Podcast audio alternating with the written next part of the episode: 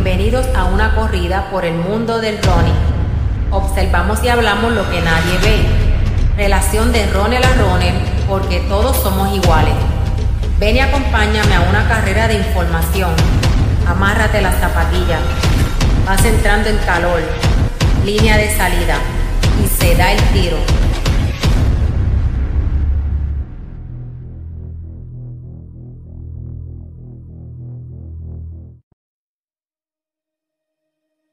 Bienvenidos una vez más a otro episodio de, Solo Running. En, este, en esta ocasión vamos a hacer una corrida hacia la distancia de, 42 kilómetros.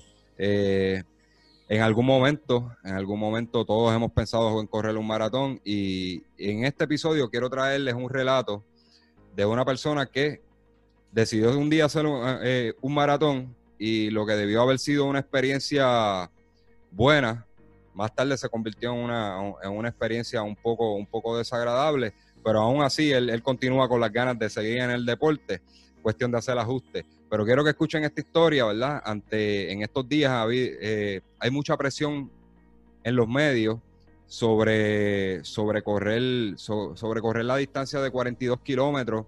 Eh, tienes que hacer los seis mayores, tienes que hacer los siete continentes, tienes que hacer, este, si no corres un maratón, no eres corredor, incluso presiones, presiones de, nuestras amistades, y eso es una, una premisa incorrecta. Así que vamos a comenzar, les voy a presentar a Yohai Elam. Saludos, Yohai. Hola José, gracias por tenerme aquí. Gracias a ti por sacarle tu tiempo. Yohai, les cuento rapidito, vive en España, pero es de, de nacionalidad israelí y hace un tiempo atrás yo escuché el relato de él y me sonó muy interesante donde espero que se queden hasta el final de este podcast para que escuchen este relato. Él se, se literalmente se quedó en coma luego de completar una maratón.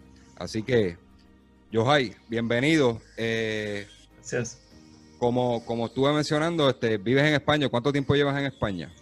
Eh, llevo aquí un poco más de nueve años. Eh, originalmente soy de, de, Israel, como has dicho donde el tiempo es más o menos como en San Juan ahora mismo, mucha calor, mucha humedad, y así que estoy acostumbrado a, a, la calor, al calor.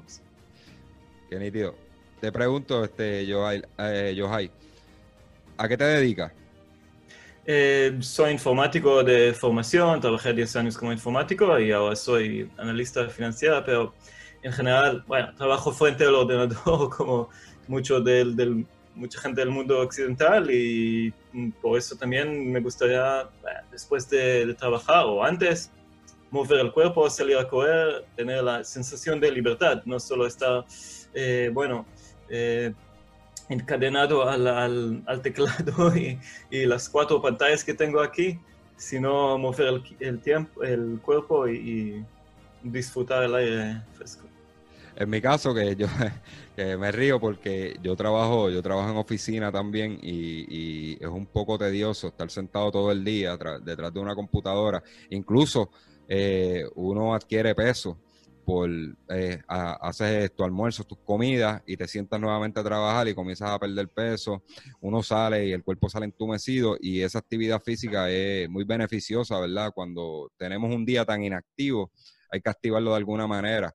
Yo, ya que hablaste de correr, es la pregunta clave que le hacemos a todo el mundo aquí, ¿verdad? Este, un podcast este, dedicado a, corredores aficionados, básicamente. ¿Cuándo comienzas a correr y por qué motivo? Bueno, cuando era adolescente, bueno, para mí siempre, cuando desde, desde la niñez, siempre me gusta correr por esta sensación de libertad y bueno, a lo mejor también porque eh, me falta un poco de, o mucha coordinación. Eh, juego mal fútbol, juego mal baloncesto, que es bastante eh, de moda en mi país, en Israel, y, y en correr, bueno, no necesito nada de equipaje, solo mi cuerpo y puedo poner las zapatillas y salir a correr. Y me imagino que también porque mm, soy relativamente delgado, bueno, así nací y no tengo mucho peso, así puedo correr relativamente rápido sin tener mucha musculatura. Eh, pero es más la sensación de, eh, sí, de, de, libertad, de depender solo de, mi cuerpo. Este, ¿Cuánto tiempo llevas corriendo, más o menos? Me dice que desde pequeño, sí, pero... Sí, tengo 42 años, así que me imagino que 25, 30 años. Eh, pero desde llegar aquí a Barcelona, entré a este grupo Barcelona Casual Runners y empecé a correr más en serio. En vez de solo bueno, carreras de 10 kilómetros, 6 millas, llegué hasta media maratón y después hasta maratón. Así que en los últimos 9 años es un hobby mucho más serio. Dejé otros hobbies como tocar la guitarra y, y estoy más, bueno, hago otras cosas, no solo trabajo y correr, pero mi enfoque eh, eh, es un poco más, bueno, enfocado en, en correr. Eh, ahora que menciona, ¿verdad? Que, que, que, lo coges más en serio cuando llega a España, este, al llegar a España, ¿eso influyó en tu decisión de correr? Porque, o sea, como hoy, hoy sabemos que en España hay una, una fiebre bien brutal de, de, correr. Este, España tiene un montón de podcasts de running, eh, tiene unas carreras que son geniales, este, la de Sevilla, tienen Barcelona.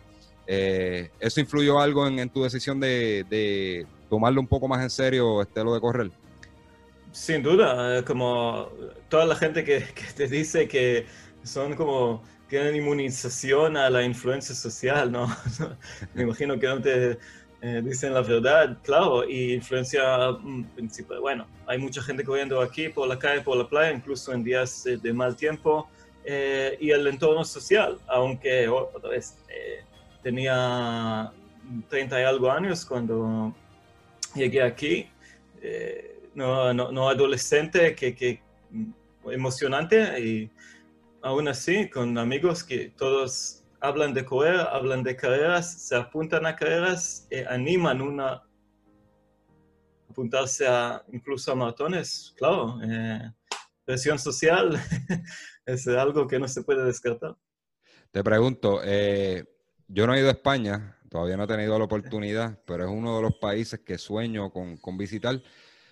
no sé si sabe la historia, Puerto Rico es de raíces españolas nosotros, nosotros somos, este, fuimos colonizados este, por los españoles y todavía tenemos mucha influencia de España, incluso parte del, del vocabulario. Eh, ¿cuál, ¿Cuál, para ti, cuál es la mejor carrera de España? Eh, la mejor carrera para mí es ahora una media maratón. Media maratón relativamente grande aquí, pero desconocida fuera de, de la región aquí de Cataluña que se llama la Micha de Granollers, la Media Maratón de Granollers. Buena organización, todo el pueblo sale a animar em, y es para mí la, mejor carrera. En general, eh, descubrí que para mí la media maratón es la distancia preferida, algo que con profundidad, con, con resistencia, con fondo pero maratón ya es otra cosa y otra preparación, así que específicamente esta carrera y en general eh, media, media opino lo mismo. Este, hace poco me entrevistaron y mencioné eso. En otro podcast me estuvieron entrevistando y mencioné eso, que, que me gusta la distancia de maratón por el reto, pero una de las distancias que más me disfruto es la media maratón. Por alguna razón, no, no necesito tanto tiempo para entrenar. Eh, puedo ajustar el ritmo, como también puedo ir rápido. Eh, así que estamos, estamos a la par en eso. Ok. Tengo una pregunta por aquí, eh, creo que ya me la contestaste, que fue, ¿qué te enamoró del running? Me dice del sentimiento de libertad. Sí. Eh, sentimiento de libertad también, bueno, endorfinas, tengo buena sensación. Correr una distancia como más o menos medio maratón, como 20 kilómetros, el sábado por la mañana. Eh, con esto después estoy contento todo el fin de semana. Como tengo todo, todo mi estado de humor está elevado, me siento mejor. Eh, y es, es una, bueno, bien antes cuando corría menos, esta sensación de, no sé, la, la sangre nueva en el cuerpo, toda, toda es mucha energía y este, me enamoró en running, es una adicción. Cuando estaba, bueno, lesionado el año pasado, nada grave ni interesante, pero siete meses sin correr, estuve de mal humor, como mi, mi pareja lo notó y, mis amigos como me veían un poco así, abajo, down, eh, así que a lo mejor ya ahora es una adicción. Eso pasa, me río, sí, porque eh, yo, yo, encuentro, yo encuentro lo mismo, o sea, que, el running es adictivo, alguna gente no lo ve así, pero es algo como que, no sé, te, te, trabaja el cuerpo internamente, todas esas endorfinas, y cuando no lo tienes, eh, causa mal humor. Eh, antes mi esposa no, no, no lo entendía mucho porque ella no corría, y yo era el que corría, y el día que me decía, quédate en casa, pues yo salgo todas las tardes a correr, le dice, quédate en casa, y yo me, ponía, me, ponía de mal humor, lo que no, no, era algo que me hace falta. Ahora en la cuarentena tuve que reinventarme para poder, para poder hacerlo. Yo subía y bajaba la escalera y vivimos en un edificio normalito de, de cuatro pisos, cuatro, cuatro plantas, y estaba corriendo como loco arriba, abajo, bueno, 15 minutos, 20 minutos. En fin, no hay vistas, no hay, hay refresco de verdad, pero necesitaba este movimiento de cuerpo, este movimiento de, sangre para sentir vivo. ¿sí? Así que a, nuestros podcast escucha que, que, están, están, hablando la opinión de nosotros, ¿verdad? Porque es adictivo el running. Este, no se sientan mal, este, eso nos pasa a todos. A todos los que nos gusta esto de verdad nos pasa. Así que no se sientan mal, no son los últimos, los únicos adictos al, running. Así que, mira, ya vamos a ir entrando en, el tema, ¿verdad? En el plato fuerte, que es eh, tu relato sobre, sobre tu primer maratón. Vamos a empezar por cómo, cómo te decides hacer ese maratón, si, si fue un amigo que te invitó, cómo fue que ocurrió eso. Eh, bueno, el grupo de Corea estaban hablando, como llegué a Barcelona, bueno, agosto 2011 y el maratón fue el, el marzo 2012 y durante este tiempo estaba cada vez corriendo un poquito más, una salida de fin de semana, 15 kilómetros, 20 kilómetros. Hay un montón de media maratones, hay muchas carreras y, la gente estaba hablando de hacer maratón, hacer maratón y siempre como es algo tan, tan grande, tan eh, glorioso, sin duda también por cuestión social. Eh, y en fin, bueno, haciendo 30 kilómetros algunas veces pensé, ok, es algo que, que puedo enfrentar, que puedo hacer, que, que, me gustaría hacer. Y salí a correr con también el organizador del, eh, del grupo que me acompañó durante la carrera y con otros amigos. Así que, como sí, eh, quería hacerlo, pero no descarto otra vez presión social.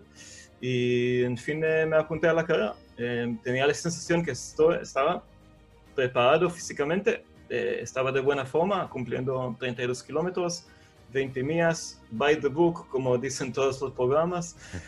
Así que estaba para, para hacerlo, sí. Pues obviamente, pues ahí ya tenemos ese punto, ¿verdad? Estabas bien preparado. En este caso estabas bien preparado para el, para el maratón. Eh, ¿Cómo es que se llama el maratón que, que participaste? aquí en la, la maratón de Barcelona, como bueno, hacerlo en, en la ciudad donde vivo, vivo, me pareció algo lógico, fácil de logística y con, con los amigos, sí. Y fue tu primer maratón, pues, ¿verdad? Para tener eso claro. Sí, sí. Tu, primer, tu, primer, tu primera experiencia en maratón. Ok, ¿Qué pasó ese día? Vamos, haznos el relato de, de, qué pasó ese día, ¿verdad? Y cómo lo pasaste, ¿verdad? Cómo pasaste toda la carrera, porque tengo entendido de que, que tú terminaste la carrera bien. Sí, eh, eh, me levanté con ganas de correr, eh, tomé mucha agua y casi no desayuné. Es algo que no pensaba en el mismo día, pero bueno, ahora es la reconstrucción de todo. Eh, hacía calor ese día, eh, fue en marzo, que normalmente aquí hace normalmente 15 grados eh, Celsius y ese día hacía, llegó a 20, un poco más caliente y estaba, es, una, es un maratón bien organizado, había puestos de, de bebida, también de comida, de geles deportivos cada dos kilómetros y medio y yo tomé durante la carrera agua, un poco de bebida isotónica, no suficiente. Eh, el gel que eh, tomé eh, fue, tenía mal sabor y lo tiré después de, de, comer solo la mitad. No comí nada de la fruta, pero otra vez estaba en buena forma. Acabé la maratón 3 horas 58, que es resultado muy normal, un poco menos de 4 horas para principiante, debutante de, de maratón. Y sí, tengo foto ahí acabando con la, la los brazos arriba y después también foto con el grupo, todos eh, em, sonriendo, todo bien. Eh, pero después, eh, creo que más o menos una hora y media después de la maratón, fuimos a un bar a comer, a, celebrar, a brindar el éxito. Primera maratón no solo para mí, sino para algunos amigos. Y ahí, al, pedir un bocadillo, algo eh, de jamón, algo lo más normal, tenía como, no, no, tenía mala sensación, algo de náusea, sin ganas de comer. En vez de eso bebí más agua que después descubrí que es un error. Y en algún momento eh, le dije a mi pareja que mejor que vayamos a casa, que no, no estoy bien.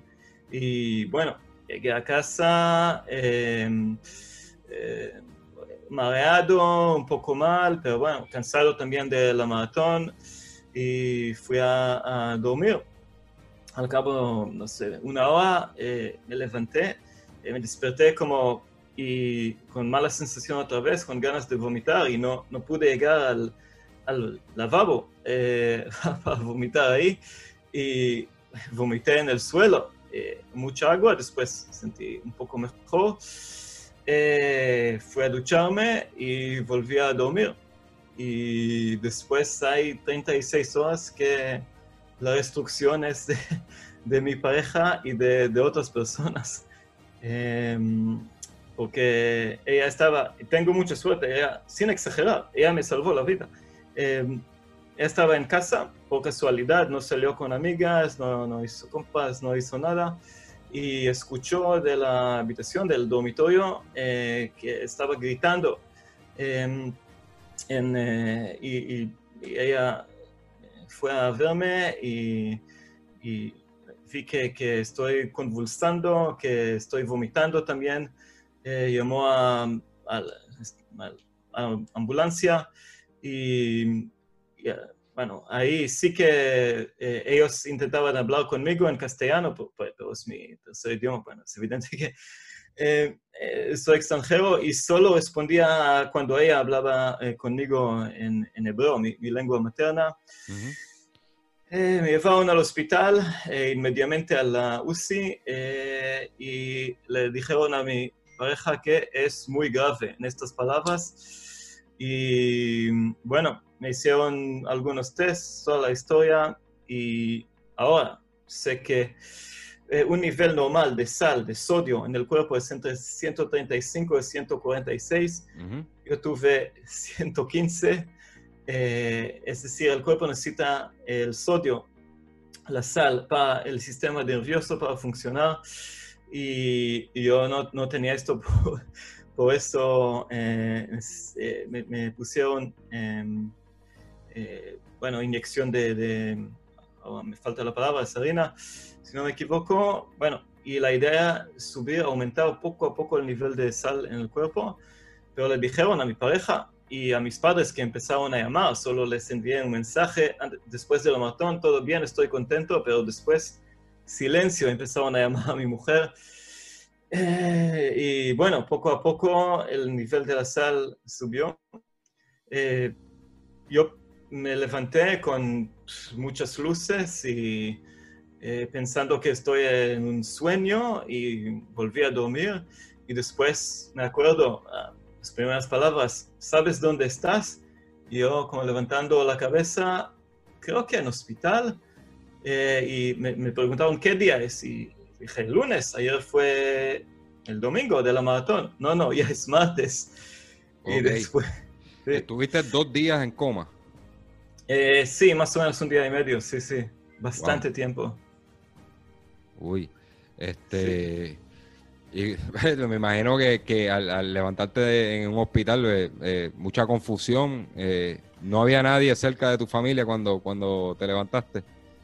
En este momento no, un poco más tarde en ese día eh, vi a, eh, a, la hermana de, de, mi pareja que vive en Israel y, esto como fue algo agregado a mi confusión porque ¿qué, ¿qué, estás haciendo aquí? Después poco a poco entendí lo que pasó y llegaron mis padres también en ese día y al menos, bueno, respondí más, como me puse poco más de fazón y responder eh, cool y, mi padre dijo, ah, es él, como bueno, su cerebro funciona, qué suerte. Porque había riesgo de daño al, cerebro también. Eh, en fin, ¿cuál fue el diagnóstico? ¿Por qué caes en coma? ¿Cuál fue el diagnóstico del doctor? Eh, el diagnóstico fue, en castellano se llama em, eh, sodio bajo, en inglés water intoxication, en general demasiada agua en el cuerpo, no suficiente sal. y a partir de eso, les digo a todos, también a gente que escucha este podcast, hay que comer. es importante comer antes durante y después de la maratón y también en tiradas eh, eh, menos largas como media maratón. Importante no solo beber, eh, sino comer también. así que hay que mantener el equilibrio. Y el, se llama también hiponatermia. esto pasa a mucha gente después de, de, maratones, pero casos tan graves son un poco más raros. Aún así, siempre es importante cuidarse. Sí, en tu caso, en tu caso yo entiendo que eh, te pregunto para tener algo claro. Eh, ¿Te hidrataste bien durante la carrera en los puestos de, hidratación? Sí, sí, sí. Eh, como un israelí, hace calor en, mi país, y me imagino que es bastante parecido. En, Puerto Rico siempre te dicen, bueno, en la escuela y después en el ejército hay que beber mucha agua, hay que beber mucha agua. Y bueno, es verdad, hay que beber mucha agua, pero también hay que equilibrar el cuerpo con, eh, no solo bebida isotónica, pero también con algo sólido, que sea nueces, geles deportivos. Otro tip, creo que para mí hoy es bastante básico, pero quizá no para todos. Eh, en, la, en la carrera, en la maratón, mejor eh, llevar cada, cada, corredor sus geles y que ya conoce, que ya conoce de, de los entrenos sin experimentos, ser conservador el día de la carrera, experimentar en el inicio de la temporada, ser lo más liberal posible, experimentar con eh, zapatillas, con geles, lo que sea, pero acercándose a la, a la maratón, ser conservador, repitiendo costumbres, repitiendo cosas que funcionan, no, no experimentar. Así que hay que comer, sí. Te, entiendo perfectamente. Eh, eso es algo de que hemos mencionado, de que, en las carreras no, no puedes ir a experimentar, tienes que llevar tus propios geles, el sabor que te gusta. Yo dañé una carrera, un medio maratón, este, donde estaba en buena posición. Era un, era un challenge de fin de semana donde corría 5, 10 y 21. Y se llama el Lolas Challenge aquí en Puerto Rico. Y, y dañé, dañé el fin de semana, estaba, estaba entre los, los primeros 10, entiendo, más o menos y dañé el fin de semana por un, por un gel, porque me, probé en el medio maratón, en la milla 8, un gel que no, nunca había probado. Y lo que, lo que hice fue que vomité. Eh, así que no, no es momento de experimentar. Eh, te pregunto, ¿tomaste toda la, todos los puestos de hidratación? Eh, algo de bebidas isotónicas, básicamente el fallo fue previo a la carrera. no te alimentaste bien previo, durante y después. Hay que desayunar bien antes de tirada larga. Si salgo a 5 kilómetros por la mañana, eh, bueno, para mí es suficiente un café y me siento bien. Después como algo, todo bien. Pero como mínimo 15 kilómetros, claro, una maratón hay que levantarse más temprano, tener tiempo para tener un desayuno, buen desayuno, eh, que sea desayuno que, la persona eh, esté acostumbrada en mi caso, yogur con cereales, otra persona tostada, lo que sea. Eh, y también durante, con geles, o si hay nueces, eh, naranja, lo que sea. Y también después, eh, para después, la inmediatez es más importante que, que la calidad. Mejor comer patatas chips baratas, bueno, que, que la persona le gusta, que no sé qué, qué marcas cada persona le gusta, eh, pero bastante inmediato después de la carrera. Y bueno, y después una comida eh, de mejor calidad, cerveza, lo que sea, cada persona con sus gustos. Mejor no esperar demasiado. Así que antes, durante y después. Sí, hay, hay expertos que dicen que, que, tenemos un margen para alimentarnos, para reponer entre 30 a 45 minutos después de, de la actividad física. Eh, lógico? Luego, luego de eso es que comienza, comienza el daño en el cuerpo. Así que otra cosita bien interesante que, que nos menciona Johai es que, ¿verdad? Eh, vuelvo y repito, ¿verdad? Uno planifica la carrera, todo lo que vas a llevar. Mucha gente se acostumbra a tomar X bebida deportiva eh, durante los entrenos, este, van a dar 20 millas, entonces tienen un, un recovery o una bebida hidratante en, durante el entreno, pero en la carrera no la vas a tener disponible. O sea, que una de las cosas que recomiendan es que cuando tú vayas a hacer una carrera, eh, tú visualices el día de la carrera. ¿Qué puede haber? Este, puede, incluso hay carreras que, que dan información de cuáles, que cómo son los, cómo son los puestos de hidratación, si hay puestos de hieles, hay, hay puestos de, de bebidas isotónicas, hay puestos de agua, incluso te dicen la marca que van a tener. Entonces uno puede planificar y dice, mira, en esa carrera el, patrocinador es Gatorade, por decir una marca. Eh, pues mira, durante mi entreno pues voy a usar Gatorade. Eh, este, Yele, mira, Gu, este, marca Gu, vamos a suponer. Eh, pues ese es el gel que voy a usar durante el entreno. Pero no podemos, si no, vas a tener que cargar lo que estuviste usando en el entreno a trasladarlo a la carrera porque ya tú, ya tú acostumbraste tu cuerpo a eso y, al inventar ese mismo día con algo diferente, pues te, te, puede hacer pasar un más rato. Volviendo, volviendo al hospital, Johai. Sí. Este, estuviste dos días, dos días en coma. Eh, ¿Qué pensaste en ese momento, este, cuando estabas en el hospital? ya acabaste la carrera, estabas contento porque acabaste la carrera, hiciste buen tiempo para hacer tu, tu, tu primer maratón, menos de cuatro horas. Eh, que, que eh, mira, me pasó esta experiencia, pero ¿pensaste en no volver a correr un maratón? No, porque como muchos corredores, me imagino que gente que escucha el podcast, eh, somos bastante cabezotos. Y, queremos volver a correr. Y bueno, para mí también, personalmente, psicológicamente, es una manera de enfrentar las cosas. bueno, a veces se llama shock therapy. Como, bueno, fracasé esta vez, quiero eh, corregirlo, quiero hacerlo bien. Eh, bueno, primer pensamiento era, ¿qué pasó? ¿Qué estoy haciendo aquí?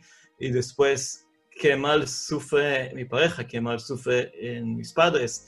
¿Qué mal sufren mis amigos? Eh, como mucha sensación de, culpa, evidentemente. pero sí que ya al cabo de, de, una semana, ya como pensé, sí, sí, quiero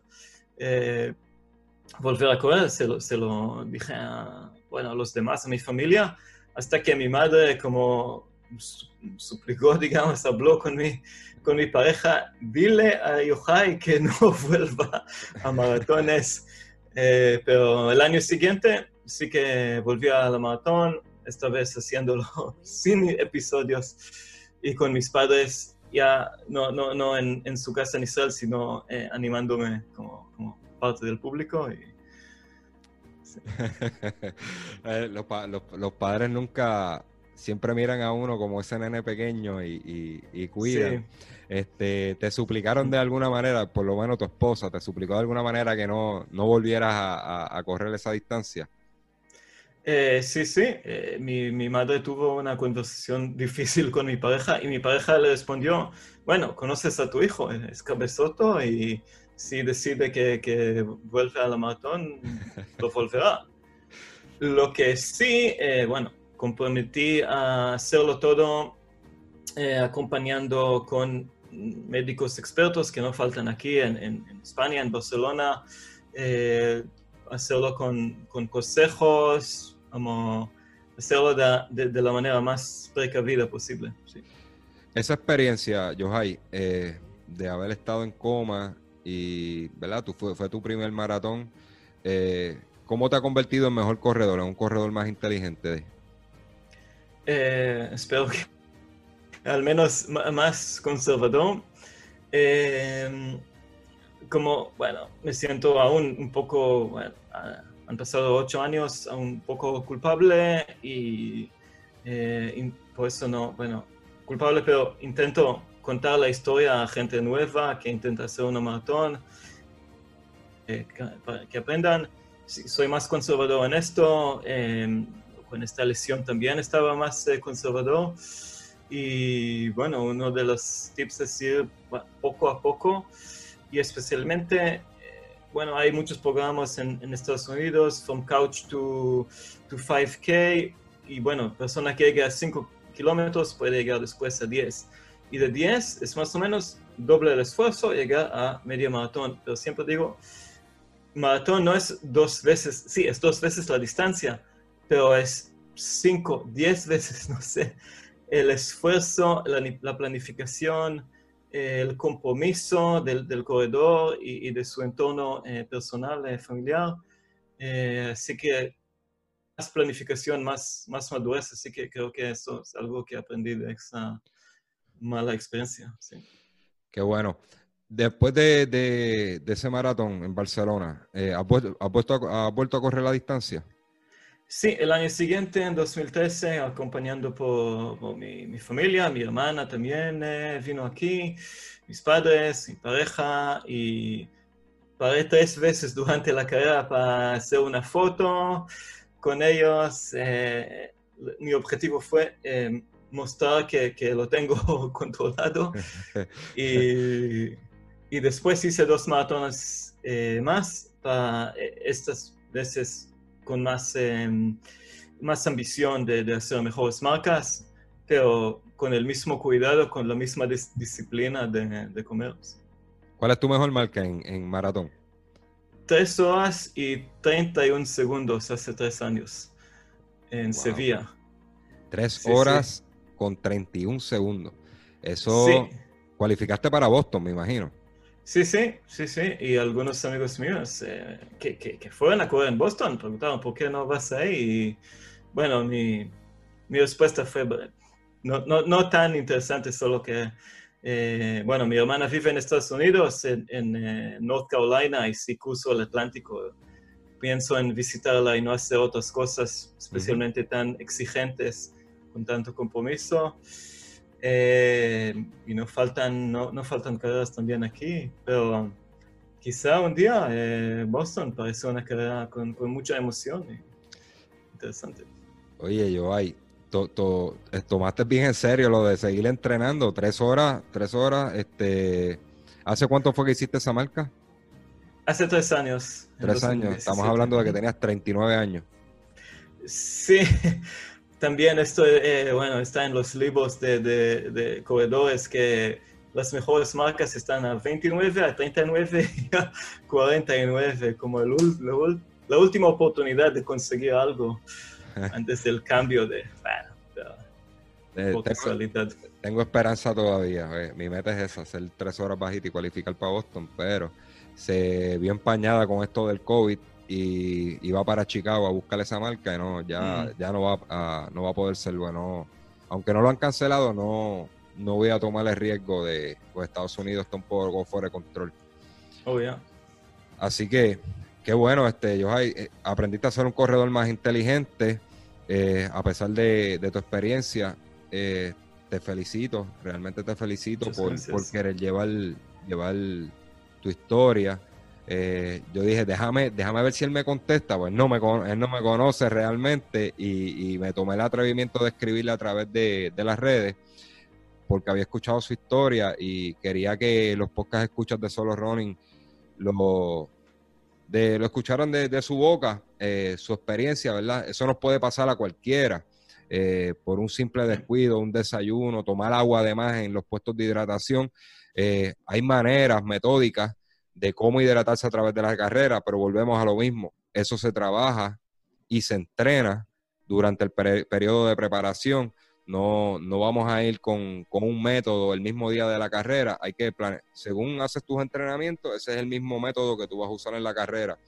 Este, así que no tomar, no tomar este, bebidas hidratantes es peligroso, pero también es peligroso tomar agua de más, que fue el caso de, de, de Yohai, que tuvo un water intoxication. Eh, que tenemos, ahí tenemos las dos, las dos, los dos extremos del peligro de, de, lo que es la hidratación. Sí. Yohai, antes de terminar, eh, un consejo, un consejo final que le quieras dar a, la gente en Puerto Rico. Disfruta eh, la isla preciosa para correr como has dicho, eh, hay que encontrar este equilibrio eh, entre beber bajo el calor. He visto ahora la temperatura 32 Celsius, más alrededor de 100 Fahrenheit. pero también, especialmente en tiradas largas, no, no, no olvidar de comer y hacer cosas con cabeza, y como has dicho también al inicio, siempre hay presión social y presión de, de las marcas que patrocinan los, eh, los maratones, las otras carreras, de, de, conseguir más. Y, eh, estoy a favor de intentar empujarte un poco más, pero con cuidado, con cabeza, sin presión, sino, sino este año, el año que viene, y, y maratón, sí, bueno, Oprah Winfrey corrió una maratón en en los años 90 y a partir de eso empezó un boom. Muy bien, quizás para mí, quizá no, hay que pensarlo bien y otra vez, maratón es, no es solo la doble la distancia de, de, medio, sino mucho, mucho, mucho más. Sí, eh, eh, hay un hay un momento que lo que, ¿verdad? Lo que le llaman la famosa pared de, del maratón, que básicamente es que has consumido todas esas calorías todas esas calorías, ¿verdad? Que, que, hacen que tu cuerpo funcione perfectamente y eso es lo que se llama la pared, cuando ya, ya no quedan, no quedan reservas ni de glucógeno, ni de sodio. Eh, por eso hay, hay que trabajar el cuerpo para maratón, se trabaja de otra manera, donde esas reservas tienen que estar altas el día de la carrera para cuando llegue, llegue el momento de esa milla 20, que no necesariamente puede ser en la milla 20, puede ser en la 18, puede ser en la 22, en el caso mío en New York fue en la 24. Este, se me acabaron las reservas. Pero eso, eso lleva alimentación, planificación de la hidratación durante los entrenos, mucho descanso, respetar los días de, recuperación, hacer, trabajar a los ritmos que su entrenador le dice, porque hay ritmos lentos que son para enseñarle al cuerpo a usar las azúcares, usar las azúcares durante la corrida, y hay ritmos rápidos donde usa, donde usa otro tipo de, de, de, vitaminas que tiene el cuerpo y que tiene los músculos. Este, hay trabajos que son para oxigenar, hay otros para, para subir la cantidad de, capacidad aeróbica. Así que hay que hacerle caso a, su entrenador. Busque una persona siempre experimentada en, en, la distancia, porque no todos los entrenadores dominan la distancia de maratón tampoco. Hay unos que se dedican a distancia de 5 y 10 kilómetros, se dedican a pista. Así que hay entrenadores que tienen buena preparación y buen conocimiento en lo que es la distancia maratón. Ese, esa es mi recomendación. Johai, que un placer conocerte. Eh, espero en algún momento hablar contigo. Ir, a, ir, a España. Eh, lo tengo planificado cuando me toque hacer la maratón de Berlín. Yo estoy tratando de hacer los seis majors, pero simplemente los voy a tomar de, de, manera de aprovecho y, y, voy de viaje, de, vacaciones. Eh, sí, el maratón de Barcelona es muy bonito. Así que no es el más rápido del mundo, no es un major, pero eh, es muy bonito, la ciudad es, es, linda y si vienes aquí, me encanto verte cara a cara también. Qué bueno. España es uno de los, de, los spots en el mundo que, que, que, me gustaría visitar, que tengo mucho, se lo comento mucho a mi esposa, que es uno de los lugares que, que más deseo ir. Así que este, espero que cuando vaya a Berlín, eh, pasar por España y si hay una carrera por allí, eh, me apunto. Si no, este, iré directamente al de Barcelona, está los de Valencia, que, suenan mucho. Yo, yo, yo sigo mucho los comunicadores de running en, en España. Eh, eso es otro tema que, podemos tener aquí en Solo Running en algún momento, conseguir algún, algún entrenador cotizado en, en España y que nos explique por qué España está tan al frente, a la vanguardia de running en el mundo. Eso es lo, ¿verdad? Por lo menos en, acá en el área de Estados Unidos, eso es lo que, lo que se comenta, que, España ha evolucionado mucho en lo que es la disciplina de, del fondismo. Incluso sus carreras están, están muy avanzadas, muy bien organizadas, y eso es otro tema que podemos tocar. Gracias, Johai. Muchas eh, gracias. Eh, fue un placer conocerte. Sabes que aquí a la orden, cualquier cosita nos escribe, me escribe, este, eh, cualquier duda, eso, cualquier cosita, cualquier tema interesante que tú quieras que se toque aquí en el podcast, o tienes un amigo que quiere comunicar algo, lo podemos, lo podemos entrevistar de igual manera por aquí.